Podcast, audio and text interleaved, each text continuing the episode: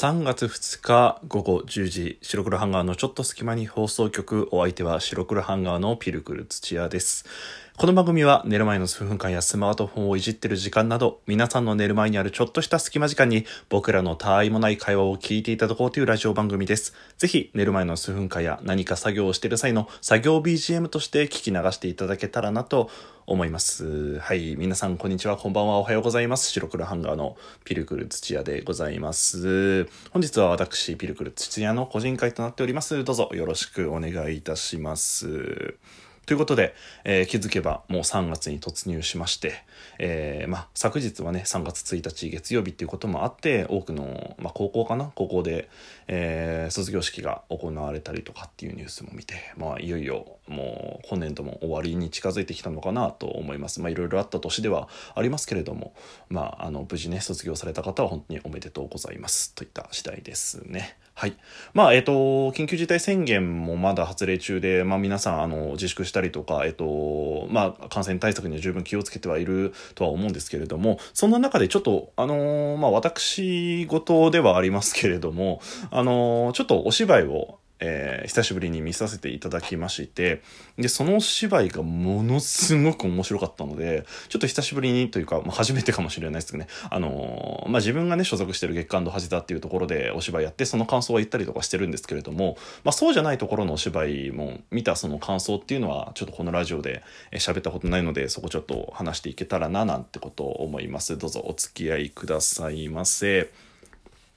はい。というわけで、えっ、ー、と、早速感想の方に移っていきましょう。まず、えー、今回見させていただいたのがですね、えっ、ー、と、劇団チョコレートケーキさんといったところで、えー、行われました、えー、公演、帰還不能展というお芝居でございます。まあ、あのー、僕、まあ、演劇好きで芝居も大好きなんですけれども、別に好きなだけで詳しくはないんですよ。いろんな、あのまあ、もちろん、そういうご縁があっていろんな劇団さんちょっと見させていただいたりとか、お芝居見たりとかっていう機会はあるんですけども、別になんか好きな劇団があったりとか、えー、好きな、あの、脚本家さんがいたりとか、そういうことはないので、結構、あの、誘われたらほいほい行っちゃって、今回も、あの、ちょっとまあ、友人に誘われて縁があって、えー、行かせていただきました。もちろん、あの、感染対策もバッチリ、あの、しまして、で、あの、劇団のさんの方でも、もちろん席は開けるし、あの、入場制限はかかってるしみたいな感じでバッチリな感染対策の中で見させていただきました。で、えっ、ー、と、まあ、あの、言ったように、この劇団チョコレートケーキさん僕知らなかったので、あの、まあ、公演見終わったとすごく興味湧いて調べさせていただいたんですけれども、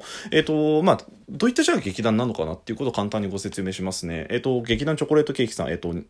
2000年に駒沢大学の OB を中心に結成された劇団だそうで、えっ、と、名前の由来、まあ、チョコレートケーキっていうんですね。チョコレートケーキっての由来としては、えっと、チョコレートケーキって嫌いな人いないよね、という、そういう、まあ、ピュアな心から、えー、名付けられたそうですな。すごい可愛いですね。で、えっと、まあ、このチョコレートケーキっていうぐらいですから、名前の通りね、すごくコメディチックな作品が前半の方は多かったんですけれども、まあ、2010年頃からですかね、あの、浅間山荘事件の内側を描いた物語だったりとか、まあ、大大逆事件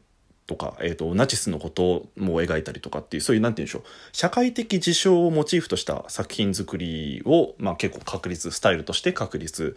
した結果、えっ、ー、と、読売演劇大賞だったりとか、釣り屋南北戯曲賞っていう、まあ演劇の中でも結構大きな賞を、まあ、受賞したりとかしてるそういった、まあ、有名な劇団だそうです。でね、皇室ながら生々しい人間ドラマを描いていくっていうふうに、ホームページにも記載ありましたけれども、僕、まあ、あの、今回、初めて見させていただいて、あの、見た感想は本当に確かに、ああ、もう難しいなって思いましたよ。あの、見てね。パッと見て、ん？っていうところもありましたし、まあ、確かに難しいなって思いまして、まあ、あの、僕はこんなチャランポランした人間で楽しいこと大好きみたいな感じなので、まあその一緒に行った友人も最初は、あの、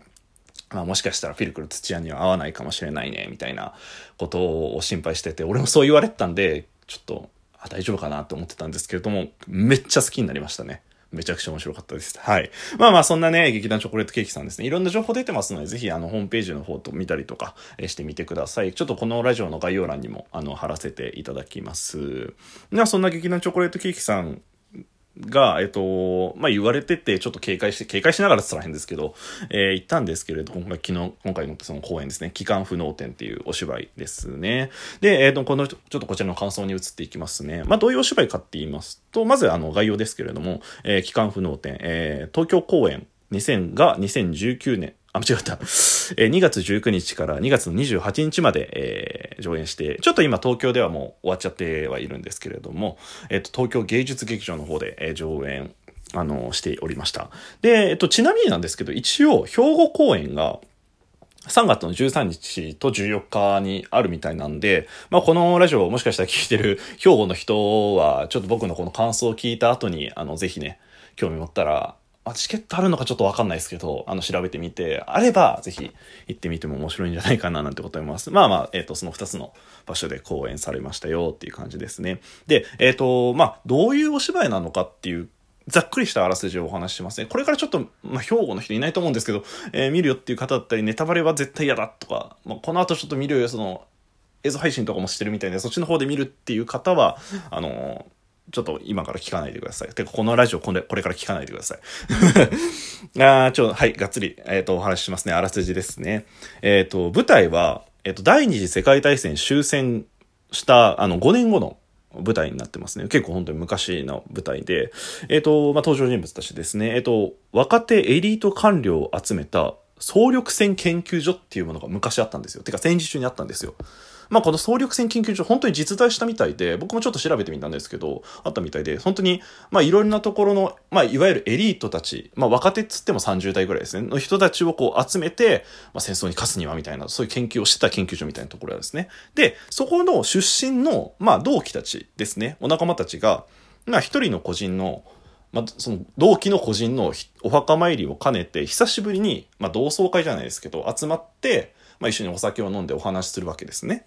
で、えっ、ー、と、みんなでこうお酒飲んで楽しくお話ししてるうちに、まあ、なぜあの戦争は起きたのか、まあ、原因は何だったのか、どうして三国同盟はこう、止血するに至ったのか、といったことを、まあ、そういう話題に移っていくんですね。で、まあ、そこでね、いろいろ語られる、まあ、その、対米戦、まあ、アメリカ戦ですね。まあ、いろいろ、もちろんいろいろあった対米戦の、その、帰還不能点って一体何だったのかっていうまあ、そういうことを話しているっていうお芝居なんですよ。まあ、ぜひあの、今出た総力戦研究所、あ？総力戦研究所だったりとか、まあ、三国同盟とか、これもちろんあの、日本史やってる人はみんなわかってると思います。そういう難しい単語はぜひ調べてみてください。はい。まあ話を聞いた感じだと、ドシリアスな芝居じゃないかなと思うんですけれども、はい、あの皆さん、あ、ま、間違ってません。結構シリアスな芝居です。はい。で、でも何がそんな面白かったのかっていうことも僕この後ちょっとお話しさせていただきますね。本当に面白かったです。えっと、まあ、ポイントとしては2つあるのかなって思います。はい。まずは1つ目ですね。えー、題材は、まあ難しいものを取り扱っているのに、見ていて飽きないっていうのがありますね。これはもう本当に作り方の問題なのかもしれないんですけれども、まあ、あらすじはね、先ほど言った通り、あの、ちょっと硬いし暗いんですけれども、えっ、ー、と、まあ、その、まあ、言うては終戦後のお話ですから、その登場人物たちが、まあ、劇中劇みたいな形で、当時の再現するんですよ。例えば、この F 文丸首相を、じゃあ僕が演じますとか、そういったことやって、その当時、なんでこういう決断をしたのっていうことが、すごくわかりやすいし、当時のその、その場にいるような感じで再現してくれるんですよ。で、なので、すごく見てて、見やすいし、何よりもすごくわかりやすいんですよね。で、あの、皆さん日本史でね、もちろん、日本史っていうかもう、多分小学校6年生で歴史習ったと思うんですけど、その時分かったと思うんですけれども、あの、まあ、なんでじゃあ三国同盟って止血されたのとか、なんで第二次世界大戦起きたのとか、なんで対米戦は起きたのっていうことって、なんか教科書見て、話聞いて、あ、なんとなくこれが原因なんだろうなと思って、ふーんって思ってたかもしんないですけど、じゃあなんでそれが、本当にそういう風に至ったのかっていうことは、まあもちろんね、まあみんなね、その未来の人間ですから、その事象に対しては、わからないわけなんですよ。なんで僕もわかんなかったです。へえ、こんなことが起きたんだ、へえって思ってたんですけど、僕この芝居見てようやく理解できました。あ、なるほどね、だから三国同盟組んだのね、みたいな。だから、こう、アメリカにこう攻撃しようって思ったのね、みたいな。なんかそういうとこがすごくね、わかりやすかったんですよ。だから当時の、まあ劇中劇ですけど人物を再現してるので、なんかその人の葛藤だったり、ああ、そういう発言しちゃったんだ。まあ実際あったかどうかわかんないですけど、フィクションなんで、あのー、そういうことも見られた、見られたりとかして、めちゃくちゃわかりやすかったです。なんか、普通に歴史の勉強になりました。マジで日本史の授業じゃなくて、これ見た方がいいと思う。劇団チョコレートケーキの機関不能点を見ろって僕は、あのー、高校のえ、日本史の先生に言いたいななんてことを思いますね。はい、すいません、全国の先生の皆さん。はい。まあそういったところで、本当になんか、もちろんシリアスチックではあるし、扱ってることは難しくはあるんですけれども、そういう意味ではすごく分かりやすかったですね。うん、なんで、あのー、まあ、いろんな人が見て、単語とかって出てくる単語とかって、誰これ誰とか、ん？この単語どういうことっていうのはあると思うんですけれども、そこも親切でパンフレットにちゃんと書いてあったりとか、まあ、なんか流れとしてはすごく見見やすかったりとかしますので、初めての人で全然楽しめるのかななんてことを思います。マジで、僕は高校2年生か3年生の時にこれに出会いたかった。はい。で、もう一つのポイントですね。もう一つのポイントは、ズバリ、役者の技量、力量っていう感じです。まあ何を言ってんだ偉そうにこの投資ろかって思うかもしれないですけれども、まああの、これどことかって言いますと、劇中劇なんでいろんな人がいろんな人になりきるんですよ。なんか、もうそうとしか見えんのよ。で、しかも一人の人がずっとその人やるんじゃなくて、いろんな人が交代でその役やったりとかするんで、もうそので、そ、もちろん戦時中なんでそれなりにみんな熱がこもってるんですよ。なんかそこはすごい迫力だな。みんなピリピリしてるというか、そこの演じ分けがすごく半端なかったですね。で、僕は、あの、クライマックスのシーンで、とある人物が、まあ、一言、なんか発するんですよ。結構、この度量、なんか、熱を込めてね。その瞬間にこう、空気が変わって流れが、さっと変わるんですよ。もうそこの一言に込められた思いっていうのを、な考えれば考えるほど僕は、なんか、そ、こうネタバレになるかもしれないけど、悔しさだったりとか、こうしてればっていうのが、なんか伝わってきて、自分もすごく感情移入できちゃうし、そういうところがすごいなって思いましたね。もうちょっと最後雑になっちゃって、もう12分じゃ全然語れないんですけれども、まあそういうお芝居を見てきたよってお話です。はい。お相手は白黒ハンガーのピルクル土屋でした。じゃあねー。